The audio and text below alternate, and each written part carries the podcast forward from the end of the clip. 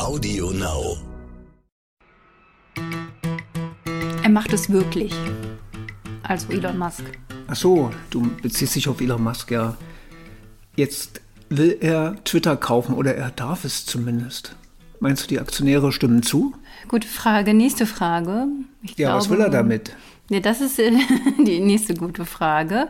Äh, wenn man Frank Thelen fragt, äh, der sagt, dass das ein Mittel wäre, um die Free Speech, die freie Rede, ein bisschen mehr nach vorne vielleicht, zu bringen. Vielleicht vorneweg gesagt, äh, wir haben heute Frank Thelen mal befragt. Ähm, ja, er hat sich natürlich gefreut und aber er ist ja auch bekannt als Elon Musk-Fan. Aber hören wir doch mal rein, was Frank gesagt hat. Wir haben hier mal ein, zwei O-Töne für euch. Ich glaube, er war einfach unglücklich, wie es mit dieser Plattform läuft. Äh, Free Speech, also wirklich freie Sprache, war für ihn ja ähm, enorm wichtig. Und ich muss auch einfach sagen, da wurden einige Entscheidungen bei Twitter getroffen, die ich so nicht nachvollziehen kann. Ich glaube, das Board, das da heutzutage ist, hat, hat ein, war sehr schwach. Man hat auch gesehen, die waren gar nicht mehr im Unternehmen ähm, beteiligt er will kein Profit damit machen. Also es ist jetzt nicht sein ähm, super smarter Deal, um noch vermögender zu werden, sondern es geht ihm einfach darum, das, was er mit anderen Unternehmen, also wie Tesla, SpaceX und so weiter erreicht hat, jetzt auch zurückzugeben glaube nicht, dass er jetzt dabei ist, sich ein Medienimperium ähm, äh, aufzubauen, äh, sondern er findet einfach Twitter cool, er findet die Plattform gut und er sagt auch immer wieder, es macht ihm Spaß, äh, sich dort zu äußern, Feedback zu bekommen und, und das einfach für ihn wie ja, Freude, also eine Lebens-, eine Art und Weise, äh, sich auszudrücken. Und da war er unzufrieden, wie das läuft und deswegen will er es öffnen, mehr Open Source machen und so weiter und that's it. Ja. Ich glaube, man kann das durchaus kritischer sehen, als äh, der Frank das hier in diesem Falle tut. Der Elon Musk ist ja durchaus auch mal für etwas durchgeknalltere Aktionen bekannt. Andererseits ist natürlich bei Facebook jetzt auch ein einzelner Mensch in Charge. Von daher, ich glaube, man kann in diesem Fall nur abwarten und hoffen, dass es gut geht.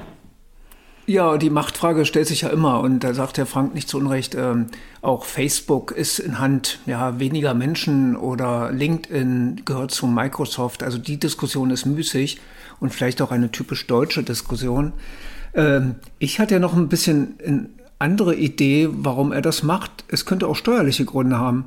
Ich kenne jetzt nicht ganz so gut das US-Steuerrecht, aber hm, bei den Krediten und den Verlusten, die er da vielleicht macht, könnte ihm das helfen, für sein, seine ganzen Aktiengewinne äh, Steuern zu sparen. Aber gut. Ja, aber dann hätte er ja auch eine Menge andere Sachen kaufen können.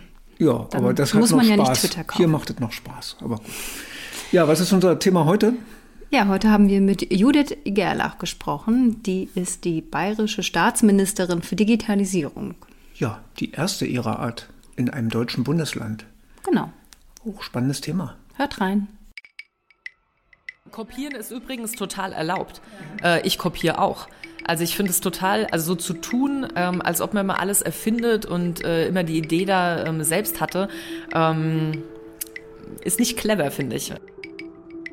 Wir im Digitalministerium, uns, wir arbeiten halt komplett digital. Trotzdem haben wir auch noch ein Faxgerät stehen im Digitalministerium. Und es ist auch total wichtig und richtig, weil es einfach Leute gibt, die uns analoge Briefe schreiben oder die eventuell auch noch ein Fax ähm, äh, schicken wollen.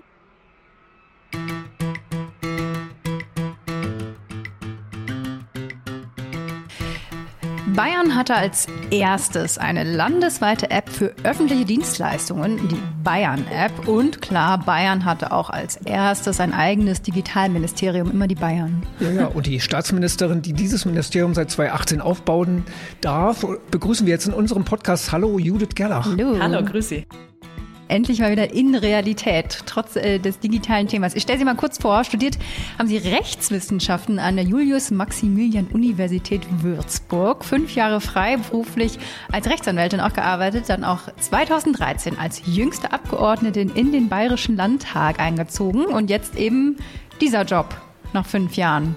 Traumjob? Auf jeden Fall. ähm, ich glaube, ein Ministeramt ist natürlich immer was ganz Besonderes. Aber das paart sich noch damit, dass ich wirklich ein Ministerium von Grund auf aufbauen durfte. Und das ist sehr besonders und ähm, Davon habe ich sehr gezerrt in den letzten äh, drei Jahren. Es war auch sehr anstrengend, muss ich auch dazu sagen, weil es im Grunde genommen wie so ein Start-up war, nur im Staat selber. Mhm. Und ähm, das bedeutet, und das habe ich erst in den ersten, ja, in den ersten paar Tagen habe ich verstanden, okay, da sind echt keine Mitarbeiter, wir haben noch keine Räumlichkeiten, keine Projekte, noch kein Haushalt, nichts, ja. Und es muss halt wirklich von Grund auf aufgebaut werden. Und ähm, das war natürlich auch ordentlich äh, knackig die ersten Monate, aber es war natürlich die Chance, ein Ministerium komplett äh, neu zu denken und auch anders zu strukturieren und aufzubauen und ähm, dem Ganzen ein anderes Mindset zu geben, ähm, als wir es vielleicht bisher bei anderen Ministerien gemacht haben. Und das heißt nicht, dass das andere schlecht ist, sondern das bedeutet, ähm, dass ich glaube, dass gerade bei dem Thema digitaler Transformation es zwingend notwendig ist, auch äh, den Verwaltungsapparat anders zu denken. Und das fängt eben bei uns als Ministerium an. Und ähm, das war eine sehr spannende Zeit. Jetzt sind wir natürlich über die Aufbauzeit schon etwas hinaus, wobei wir schon noch wachsen. Haben aber unser nächstes kleines Baby schon am Start sozusagen. Äh, wir bauen nämlich eine Agentur auf, eine Digitalagentur, die in die Umsetzung geht, ähm, in andere Ministerien hinein und denen bei der Digitalisierung dann intern hilft. Also von daher, wir breiten uns äh, langsam aus und werden immer größer. Ja, ja, die, die Aufgaben werden natürlich auch nicht ja. weniger. Das Thema hat eine größere Bedeutung bekommen, auch in den letzten ähm, zwei Jahren durch die Corona-Pandemie.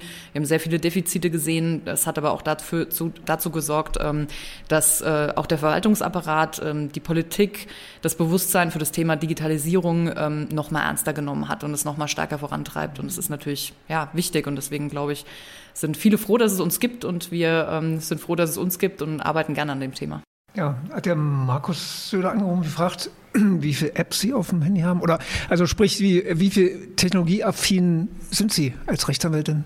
Ja, der hat mich natürlich abgeprüft. Wir haben gegeneinander äh, Games gespielt und er hat gemeint, wenn du gewinnst, wirst du es. Sie wissen also, wer gewonnen hat. Ja, okay. ähm, für die, ähm, natürlich bin ich, ich bin ja ein Digital Native, alleine vom Alter her. Wobei ich sagen muss, wenn ich mich heute mit den Digital Natives vergleiche, die ähm, heute in die Schule gehen, ja. ist es natürlich ähm, kein Vergleich mehr. Ähm, es geht aber nicht nur darum, wie viele Apps habe ich oder ähm, habe ich IT studiert oder nicht. Ähm, es geht vor allem darum, ähm, Technologie ähm, insoweit zu verstehen, als man ähm, sich Bereiche vorstellen kann, wo man Digitalisierung einsetzt. Und zwar nicht nur, ähm, weil das ein Selbstzweck sein soll oder weil es jetzt irgendwie modern ist und wir uns ein bisschen schmücken wollen mit dem Thema Digitalisierung, sondern wirklich dort Technologie einzusetzen, wo es Sinn macht. Im Staat, aber auch dort zu investieren. Und damit meine ich, äh, das geht Richtung äh, den Forschungsbereich, Wissenschaft, aber auch Wirtschaft.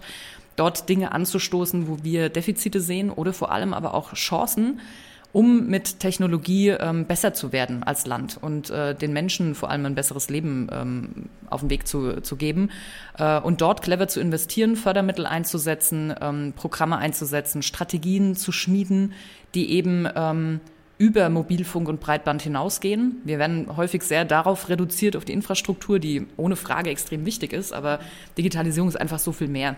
Und deswegen hat das Digitalministerium den ähm, Hauptauftrag, äh, dass bei uns die Fäden zusammenlaufen. Also dass wir wirklich alle Themen im Blick haben, dass wir die vernetzen, dass wir ressortübergreifend denken und eben nicht nur in Silos.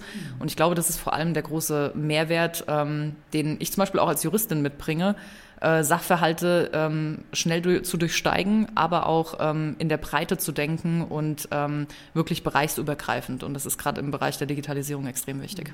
Bevor wir da noch tiefer einsteigen, wo Sie Corona erwähnt haben und dass Sie ja ein Ministerium aufgebaut haben, hätten Sie es in der Corona-Pandemie anders gemacht? Ich meine, braucht ein Ministerium, okay, ein Büro vielleicht doch noch, um Menschen zu empfangen, aber hätte man es dann nochmal anders aufgezogen, viel mehr mit Remote Work etc.? Eigentlich nicht, weil wir darauf vorbereitet waren. Mhm. Also wir waren tatsächlich ähm, wahrscheinlich sogar das einzige Ministerium, was von heute auf morgen ins Homeoffice gehen konnte weil wir alle digital arbeiten. Wir arbeiten komplett mit E-Akte. Mhm. Ähm, wir ähm, ja, haben alle unsere Tablets, die wir auch mit nach Hause nehmen können, ähm, nicht nur die feststehenden Geräte im äh, Ministerium dann selbst. Und wir waren in der Lage, das sofort umzustellen und äh, über das Behördennetz natürlich dann auch von zu Hause arbeiten zu können. Ähm, deswegen hätte ich mir da jetzt nichts anderes vorstellen können. Ich glaube, dass wir das von Anfang an einfach auch richtig gemacht haben, komplett auf digital zu setzen. Noch erzählt. ja, wir konnten natürlich aber auch auf der grünen Wiese anfangen. Ja, das muss man stimmt. auch dazu sagen. Ähm, und äh, das ist auch die Schwierigkeit im Staat. Ähm, und deswegen hinkt der Vergleich zu Estland. Die haben auch äh, auf der grünen Wiese angefangen und konnten einfach ihr Verwaltungssystem neu denken und haben es halt gleich digital gemacht. Das geht in Deutschland nicht. Wir haben historisch gewachsene Strukturen, Verwaltungsstrukturen, die neu gedacht werden müssen, aufgebrochen werden müssen. Aber das ist viel schwieriger, als von Anfang an sich hinzustellen, zu sagen, so, ich habe eine Idee und die setze ich jetzt mal um und äh, kann einfach von Null anfangen. Das konnten wir als Ministerium, deswegen ist es uns natürlich leichter gefallen, sofort auf digitale Prozesse zu setzen, als erstmal alte Strukturen aufbrechen zu müssen. Hm. Ich durfte letztens mal wieder ein Auto zulassen seit Jahren festgestellt, da hat sich nicht so viel geändert. Digital geht das gar nicht. Also in NRW. In NRW, ja, ja. Gut, gerade sagen, bei uns in Bayern geht das schon. Ja, es ging gar nicht. Das Autohaus konnte nicht direkt mit dem weit entfernten äh, Amt kommunizieren. Das ging also irgendwie nicht. Und dann habe ich festgestellt, ja, man konnte jetzt durch Corona Termine machen, was natürlich den Vorteil hat, ich muss da nicht sinnlos hinfahren, mich anstellen und bin dann irgendwann dran. Also diese Idee, dass die Digitalisierung dazu führt, dass der Bürger was von hat und vielleicht der Beamte auch am Ende, ja. Der hat eine ordentliche Struktur da, die Leute müssen nicht Zettel abreißen und warten und schreien dann rum und fühlen sich benachteiligt, sondern alles geht geordnet seinen Gang. Also muss das sein, sollte das das Ziel auch sein der Digitalisierung? Definitiv. Ähm, ich glaube, dass man eine gute Verwaltungsdigitalisierung nicht dann erreicht hat, wenn man nur analoge Prozesse in digitale übersetzt, sondern wenn man sie wirklich effizienter macht, intuitiver macht für die Bürger. Das ist ja auch häufig ein Kritikpunkt, ähm, dass ähm, Anträge nicht verstanden werden, zu kompliziert sind. Es hat natürlich auch immer mit der Rechtslage was zu tun, die dahinter steht und die dann abgebildet werden muss in einem Antrag. Aber Digitalisierung dafür zu nutzen und dafür werbe und kämpfe ich auch in Bayern, ähm, Prozesse neu zu denken, und äh, sich den Verwaltungsakt mal komplett anzuschauen und zu überlegen, verändere ich vielleicht an dem erstmal was, bevor ich in den digitalen Prozess gehe. Daran arbeiten wir ganz stark, zum Beispiel mit Innovationslaboren. Ähm, wir haben es uns zur Aufgabe gemacht, verschiedene Verwaltungsdienstleistungen bevor wir sie fertig digitalisieren, mit äh, Bürgerinnen und Bürgern, aber auch Unternehmen äh, zum Beispiel zu besprechen, die die mal durchspielen zu lassen und uns Feedback zu geben und die mit denen zu erarbeiten. Haben wir zum Beispiel auch gemacht mit unserer Goldie-App. Wir haben so eine Grundschul-App ähm, äh, für Kinder mit einem vernünftigen Umgang im Internet. Den haben wir mit Grundschulklassen erarbeitet. Und ähm, seitdem kommt die total gut an, weil einfach die die wir adressieren wollten, diese App mit erarbeitet hat. Und so muss es eigentlich auch in den Verwaltungsdienstleistungen, in Anträgen des Staates sein, mit dem Bürger zu schauen, ähm, ist es überhaupt intuitiv? Macht das Sinn, dieser Prozess? Ist natürlich aufwendiger, der kostet mehr Geld, der, der dauert äh, mehr Zeit. Aber im Endeffekt glaube ich, dass es sich auszahlt am Ende, weil wir bessere Prozesse ähm, den, den Bürgern ähm, äh, bieten können. Ja. Mhm. Sie haben jetzt die Bürger angesprochen. Ähm, ich würde trotzdem noch mal gerne, Sie haben auf der grünen Wiese angefangen, das hatte einen Vorteil, aber trotzdem, wenn Sie jetzt mit anderen Ministerien zusammenarbeiten wollen, muss man die ja auch überzeugen und da vielleicht alt gelebte Prozesse aufbrechen und mit neuen Ideen kommen. Die muss man ja auch mitnehmen, die Kollegen. Wie schwierig ist das? Man muss vor allem natürlich überzeugen und ähm, den Nutzen der Sache bildlich darstellen. Und auch da gilt es nicht nur hingehen und sagen, ähm, hätten wir ja viel besser gemacht oder ähm, nur kritisieren, sondern wirklich mit einem konkreten Vorschlag ähm, an das andere Ministerium herantreten. Das haben wir äh, sehr früh gemacht, weil ähm, kritisieren kann jeder. In der Problembeschreibung sind wir alle total super. Ja, die Frage ist, ähm, wie lösen wir es und äh, welchen konkreten Lösungsansatz ähm, haben wir, der dann auch tatsächlich äh, in der Realität umgesetzt werden kann. Das ist ja auch nochmal eine Frage, ob das dann funktioniert oder nicht.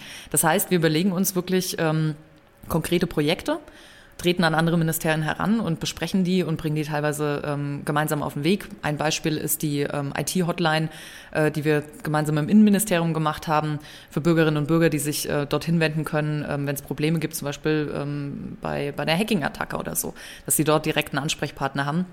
Das setzt äh, das Innenministerium mit seinen Leuten ähm, um ähm, weil ich die überhaupt nicht habe in meinem Ministerium, aber die würde es ohne uns nicht geben und ohne unsere ähm, äh, also ohne unser, unsere Idee im Grunde genommen. Und gemeinsam haben wir das dann auf den Weg gebracht. Und das Zweite ist, dass man natürlich auch äh, gerne ein bisschen Geld mitbringen darf. Wir haben ein Beschleunigungsbudget äh, im Ministerium. Dann ähm, sind die Türen immer offen. Ja, so ist es. Und ähm, es geht aber um zwei Sachen. Also nicht nur um Geld, sondern es geht wirklich um den ähm, Punkt Beschleunigung, ähm, weil mir das während der Corona-Pandemie negativ aufgefallen ist, dass wir ähm, dadurch, dass wir natürlich an Haushalte gebunden sind ähm, als Staat und an Vergabeverfahren und an endlose Diskussionen teilweise und fünf Stuhlkreise, bis man dann endlich mal irgendwie ein Thema umsetzt. Es dauert alles sehr, sehr lang. Wir haben gesagt, wir hätten gerne ein Beschleunigungsbudget mit dem wir sehr zielgerichtet und schnell an Ministerien dran äh, rantreten können und sagen können, wir haben die Idee, die muss jetzt relativ äh, schnell umgesetzt werden. Wir haben das, wir bringen das Geld mit sozusagen, ihr bringt die Leute mit und wir machen das jetzt gemeinsam und bringen das auf den Weg. Und das vertesten wir gerade. Ähm, das kommt gut an. Wir haben viele ähm, Bewerbungen beziehungsweise gehen jetzt schon die Projekte mit den Ministerien rein und versuchen so einfach auch mehr Schnelligkeit zu bekommen und mehr Innovation in die verschiedenen einzelnen Ressortthemen reinzukriegen. Wir, wir, hatten kürzlich ein Interview mit, ging um digitale Identität. Das spielt ja viel eine Rolle, Personalausweis und so weiter. Und das war ein Startup-Unternehmer, der sagt, warum muss der Staat denn alles machen? Das können wir viel besser. Der Staat soll doch bitte schön die Anbindung bieten ans Kraftfahrzeugbundesamt oder an die Schnittstellen der Einwohnermeldeamt und wir machen die Applikation. Die können wir viel besser und also muss der Staat alles machen? Also wir haben ja das Thema letztes Jahr erlebt mit der ID-Wallet, Führerschein-App, was alles in die Hose gegangen ist das zeigt, dass es nicht immer optimal ist, wenn der Staat das versucht, alles umzusetzen. Das stimmt, aber ich habe auch schon ähm, gegenteilige Erfahrungen gemacht, dass es auch nicht immer nur optimal ist, wenn es aus der Wirtschaft kommt, um ehrlich zu sein. Ähm, deswegen ähm, ist es mit Sicherheit äh, clever, das gemeinsam äh, nach einer Lösung zu suchen. Ich finde halt gewisse Bereiche, wie zum Beispiel der Personalausweis, den vergeben wir doch auch nicht privat. Ja? Ähm, also gewisse Bereiche sind einfach auch so sensibel, da muss der Staat sich gut überlegen, ob er das wirklich dann komplett aus der Hand gibt und sagt, ähm, wir überlassen das jetzt dem Privatbereich, was ja heute de facto teilweise auch schon geht. Ich will jetzt keine Firmen nennen, aber es gibt ja mehr oder weniger bei verschiedenen Anbietern ohnehin schon Authentifizierungsverfahren. Äh, die Privatanbieter wissen eh schon sehr viel äh, von den Bürgerinnen und Bürgern, können darüber bezahlen und so. Das geht aber nur innerhalb deren System. Deswegen, das meinte der, diese grundsätzliche Anwendung dann darüber hinaus. Ne? Die macht es dann, den nächsten, der letzte Schritt fehlt noch. Ja, und das ist eben auch so die Vorstellung, dass der Staat einfach ähm, was bietet, gerne natürlich in Zusammenarbeit ähm, mit, mit dem Privatanbieter. Ähm, mit dieser ähm, ID kann ich dann eben auch im privaten Sektor unterwegs sein und mich authentifizieren. Ich weiß aber, dass ich beim ähm, Staat sozusagen äh, gehostet bin. Und ähm, halte ich immer noch für richtig. Ich finde das schade, dass die, dass die äh, Projekte da äh, vom Bund ähm, ja noch nicht so weit gedungen sind, dass man da sagen kann, wir können die jetzt nutzen. Das ist natürlich für uns auch ein Problem, ähm, was das Schriftformerfordernis zum Beispiel anbelangt. Ähm, da hatte ich's, äh, ich habe die, die Bundesinnenministerin äh, Faeser angeschrieben und sie gebeten, das wirklich zur Priorität zu machen, weil das ein absolutes Hindernis ist in der digitalen Verwaltung. Ich kann noch so schöne digitale Prozesse haben. Wenn ich am Ende das Papier ausdrucken muss, unterschreiben muss und ans Rathaus schicken muss, dann hat mir der ganze Prozess nichts geholfen, im Grunde genommen. Also dieses Schriftformerfordernis ist ein ganz großer Knackpunkt der digitalen Verwaltung, der einfach noch nicht gelöst ist und der weg muss, sonst haben wir nie eine wirklich gute digitale Verwaltung. Und ansonsten mit den Authentifizierungsverfahren glaube ich, dass wir auch das hernehmen können, was wir schon haben. Wir haben in Bayern zum Beispiel die Bayern-ID. Damit können bayerische Leistungen abgerufen werden und damit kann man sich authentifizieren. Das gilt natürlich nicht für die Bundessachen. Da sind wir wieder bei dem Punkt, ähm, äh, dass der Bund es noch nicht anbietet und äh, wir aber dringend brauchen. Und der zweite Punkt ist, und da haben wir auf ein Verfahren gesetzt, ähm, das es einfach schon länger gibt, ähm, das ist das Elster-Zertifikat, das mit Sicherheit vielen was sagt über die Steuer. Und wir hatten bisher keine Möglichkeit für die Unternehmerinnen und Unternehmer mit ihrem Unternehmen mit dem Staat zu kommunizieren. Und ehrlicherweise, wir reden immer über die Bürgerinnen und Bürger wir haben gar nicht so viele Kontakte zum Rathaus, zum Staat wie ein Unternehmen. Unternehmen haben im Schnitt um die 200 Behördenkontakte im Jahr. Also die brauchen im Grunde genommen digitale Verwaltung viel dringender als wir als natürliche Person. Also das bedeutet, ähm, wir sind vor ähm, gut eineinhalb Jahren, ähm, habe ich mit Berlin gesprochen und habe äh, vorgeschlagen, das Elster-Zertifikat auf den Weg zu bringen und damit ein Unternehmenskonto, mit dem sich Unternehmen authentifizieren können, dem Staat gegenüber. Und da gab es auch erst große Diskussionen, ob das richtig ist und sicher genug und überhaupt. Und wir haben uns schon wieder so ein bisschen äh, verkettet in, in Stuhlkreisen und zu vielen Diskussionen, ohne einfach mal zu machen. Und das haben wir jetzt gemacht. Ja. Wir, wir haben das Unternehmenskonto jetzt auf den Weg gebracht. Es wird gerade ausge... Nee, das, nee, mir war das ganz wichtig, so, okay. hm. es wirklich bundesweit zu machen. Weil natürlich hätte ich das in Bayern allein machen können, hätte ich sagen können, ja, wir haben ein super Konto hier, alles super. Aber das hilft ehrlicherweise meinen Unternehmen nichts, weil die haben auch äh, ihren Sitz vielleicht äh, in Bayern, aber die haben vielleicht irgendwo anders auch noch äh, ihren Sitz und wollen da ähm, dann auch digitale Verwaltung in Anspruch nehmen. Deswegen halte ich das für extrem wichtig, dass wir solche Angebote bundesweit machen und nicht nur in den einzelnen Bundesländern. Und deswegen rollen wir das jetzt auf, äh, aus und äh, setzen auf das Elster-Zertifikat. Und ich denke, dass es ein guter Anfang ist. Wenn in fünf Jahren jemand um die Ecke kommt und eine bessere Technologie hat, dann switchen wir halt um. Aber wir müssen mal mit was beginnen und wir müssen jetzt Angebote machen, weil ähm, es allerhöchste Eisenbahn ist. Mhm.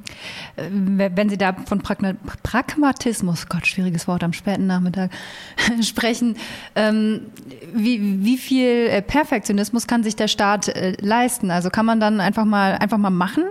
und äh, auch ein unfertiges Produkt dann äh, auf den Markt, sage ich mal, werfen, so wie Startups ja gerne machen und es sich viele wünschen? Oder ist, ist dann die Dresche zu groß? Wir als Staat leisten uns mit Sicherheit zu viel Perfektionismus. Wir sind aber auch dazu gezwungen. Auch das gehört zur Wahrheit.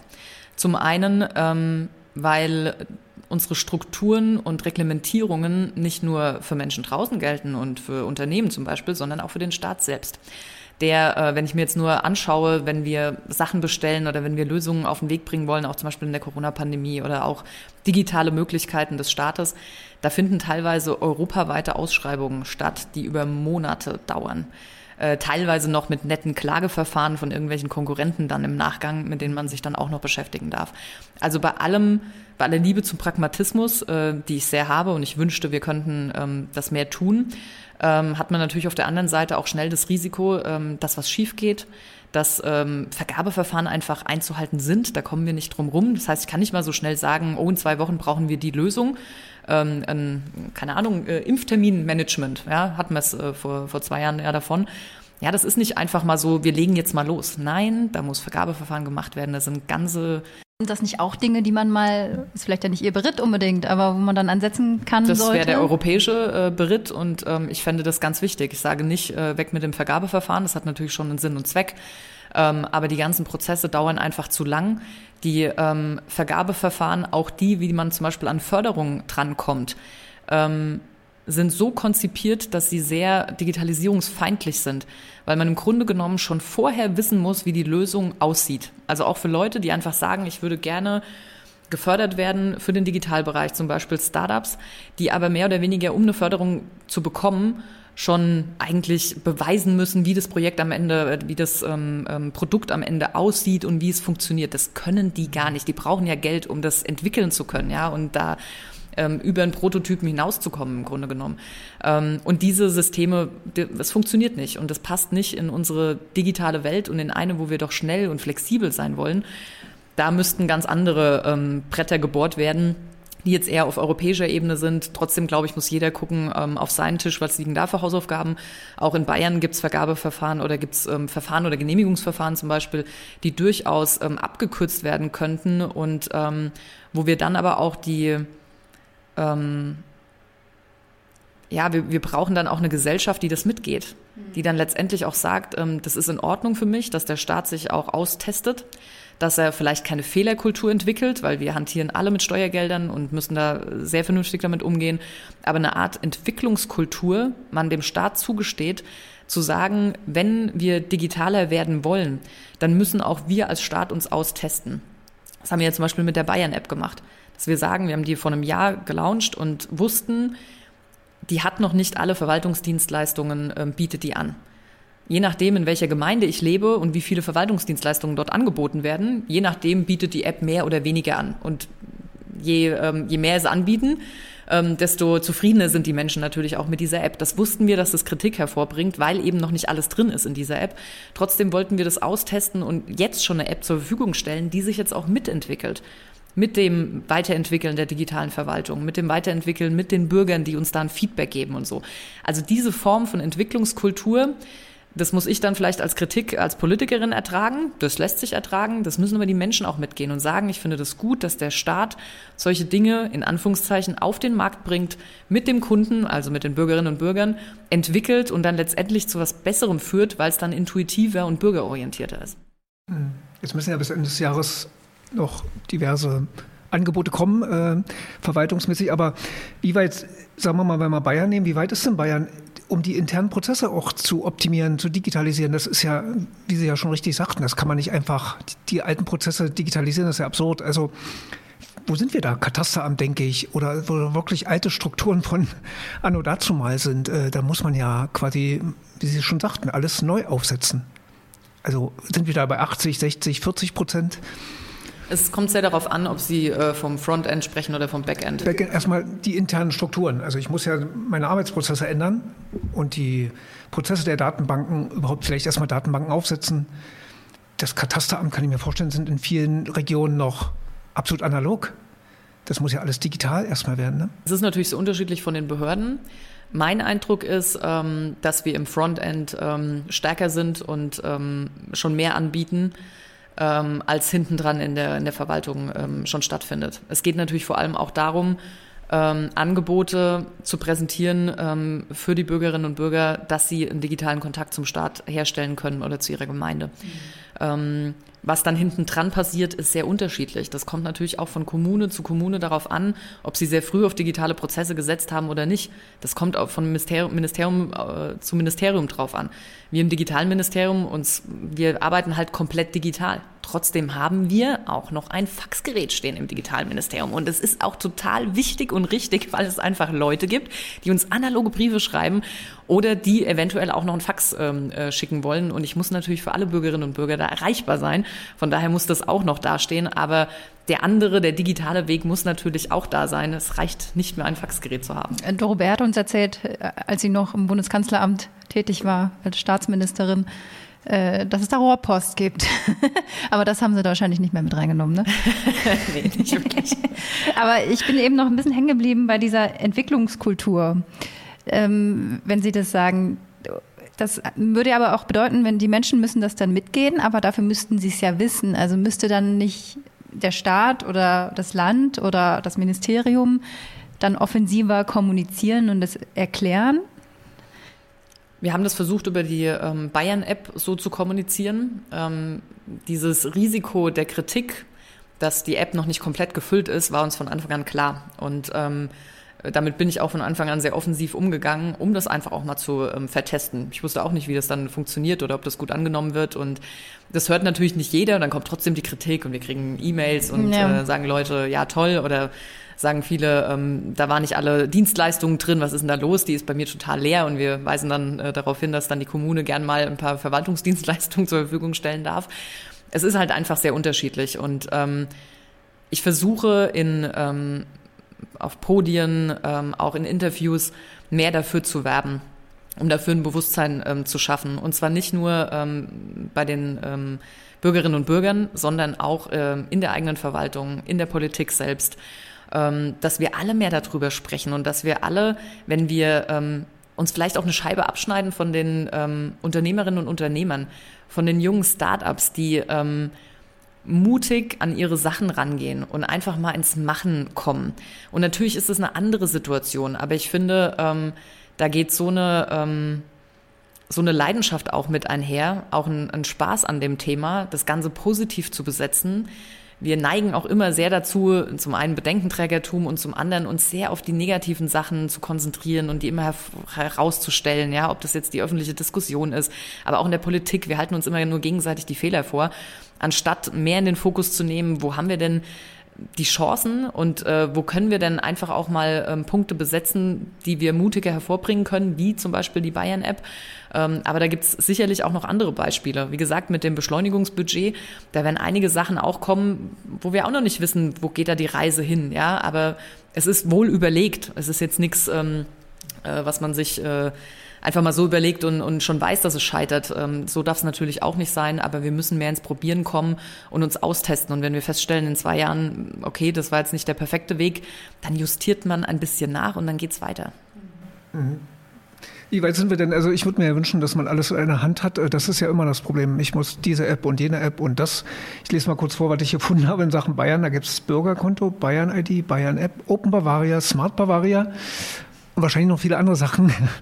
Das hilft dem Bürger ja auch wenig, ähm, wenn es so viele Schlagworte gibt und da genauso viele Apps oder was auch mal. Also geht es in die Richtung, von mir ist eine App, Bayern-App, da kann ich fast alles machen? Von Identität, Identität bis Steuererklärung bis irgendwas? Oder wird es dann halt wieder zehn Apps geben in Bayern? Nee, das ist ja nur eine. Ähm, und das Bayern-Portal ist das, was es schon ähm, länger gibt. Dort finden sich eigentlich alle Verwaltungsdienstleistungen. Und die Bayern-App ist das Abbild dieses Bayern-Portals ähm, für, für Smartphone. Mhm. Und führt aber dazu, dass ich das etwas besser strukturieren kann, dass ich meine eigenen ja, meine Lebenssituation eingeben kann und die App mir dann Vorschläge macht und ich krieg, äh, kann äh, Push-Nachrichten bekommen äh, mit Informationen und so. Also sie ist noch etwas angereicherter, aber im Grunde genommen spiegelt sie auch ähm, äh, das Bayern-Portal. Ähm, und die Bayern-ID selbst, die ist ja drin im Bayern-Portal mhm. und in ähm, der, also die brauche ich ja nur, das ist meine Authentifizierung. Die brauche ich, um mich anzumelden nicht für alle Verwaltungsdienstleistungen. Für einige reicht, wenn ich mein ähm, Passwort und Benutzername eingebe.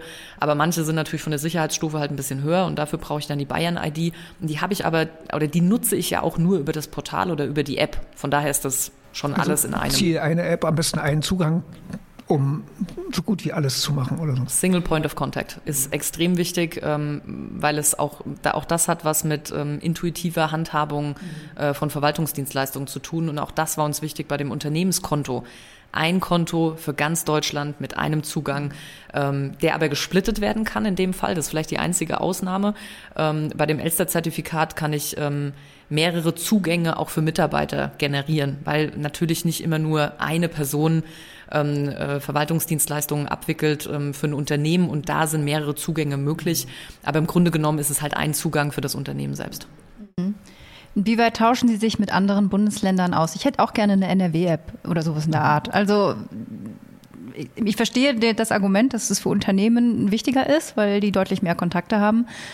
Aber ähm, trotzdem wäre es ja auch schön, eine Einheitlichkeit zu haben für Bürger Gibt es da einen Austausch? Ich meine, gut, es gibt jetzt nicht überall ein Digitalministerium, dann oder weiß man gar nicht, wo man Open anklopfen Source könnte sich NRW nicht, wenn Open Source ist, ja, sagen, wir nehmen uns die Bayern-App. Code kopieren. Äh, Wappen kopieren ändern, ist übrigens total erlaubt. Ja. Äh, ich kopiere auch. Also ich finde es total, also so zu tun, ähm, als ob man mal alles erfindet und äh, immer die Idee da ähm, selbst hatte. Ähm, ist nicht clever, finde ich. Ähm, sich umzuschauen und zu gucken, wie machen es denn die anderen. Wir haben die Idee von der Bayern-App aus Österreich, mhm. ähm, weil die das ähnlich gemacht haben und sich da ähnlich aufgestellt haben. Äh, man muss ja immer nicht eins zu eins kopieren, das ist mit Sicherheit auch nicht richtig, aber die Idee sich zu holen und das Rad nicht immer neu zu erfinden. Und das machen wir, das fängt manchmal in der kleinen Kommune an, das geht bis hoch zum Bund, dass jeder meint, da selbst an seiner Insel äh, rumbasteln zu müssen.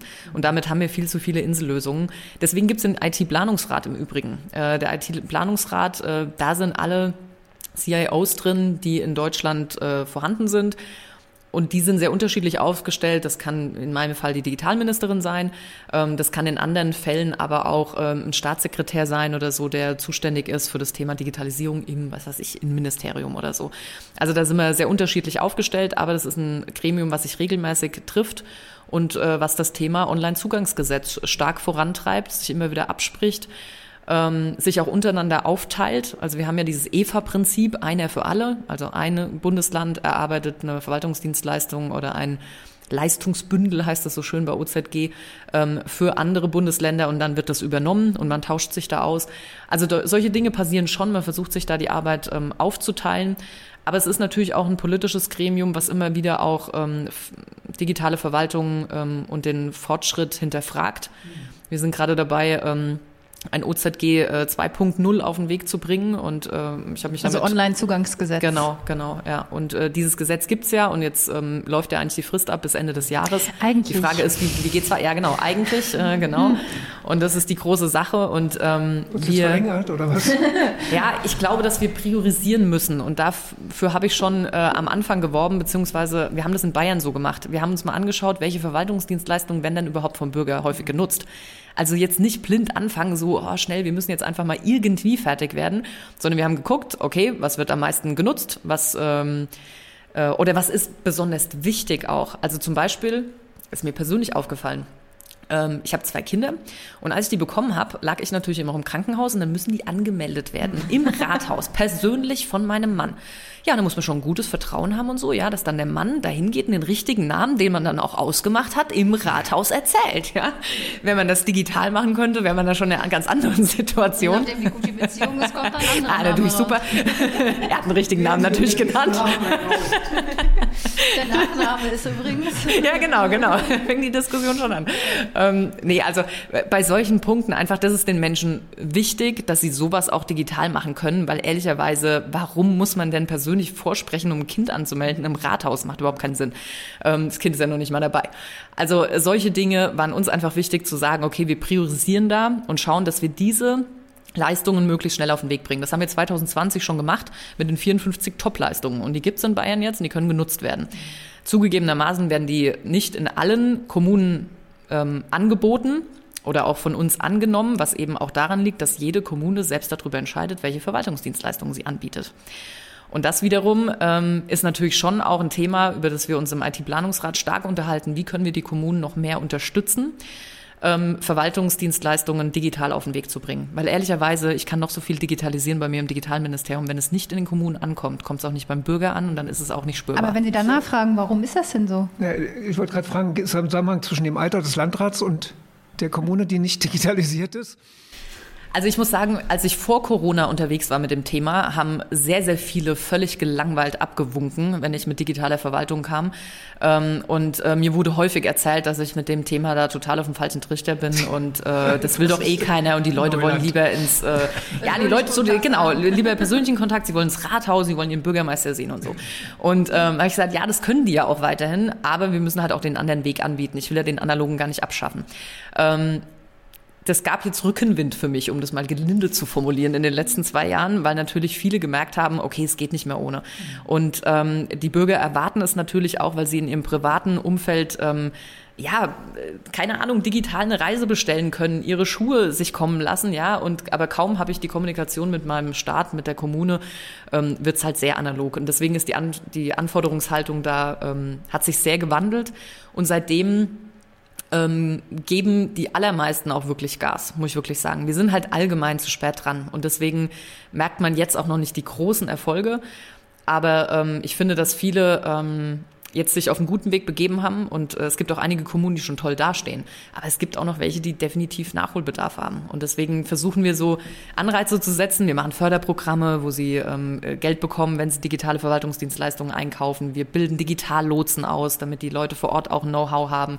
Aber es geht eben auch darum, immer wieder auch ähm, zu fordern und zu sagen, Freunde, da ist jeder gefragt. Der Bund, das Land und die Kommunen. Mhm. Das ist ein guter Übergang zu unserer Schlussfrage. Ja, Schulnotenfrage. Ja. Ich würde auf, auf Deutschland ausdehnen. Sie haben ja bestimmt ein bisschen Einblick in die anderen Bundesländer. Wie sind wir da jetzt aufgestellt? Digitalisierung des, der Verwaltung. Der Verwaltung, genau. Ich finde die Frage super schwer, weil ähm, da kommt grade, die Juristin durch. Es kommt ja, drauf es an. kommt darauf an. So ist es. ja, genau. Also in Bayern. Nein, auch wir haben natürlich noch Hausaufgaben zu machen.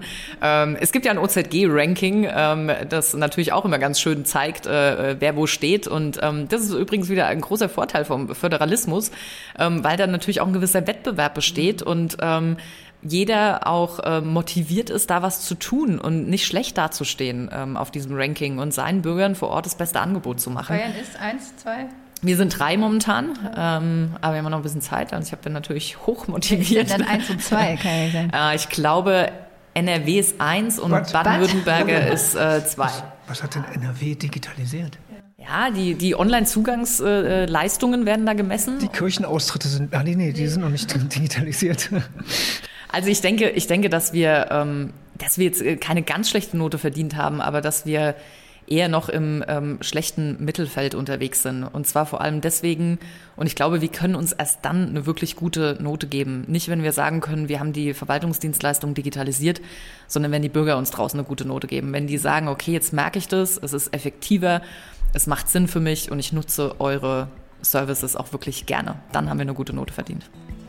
Wir sind gespannt, wie weit Sie kommen bis zur Wahl in Bayern. Ja, vielen Dank, Judith Keller. Dankeschön, sehr gerne.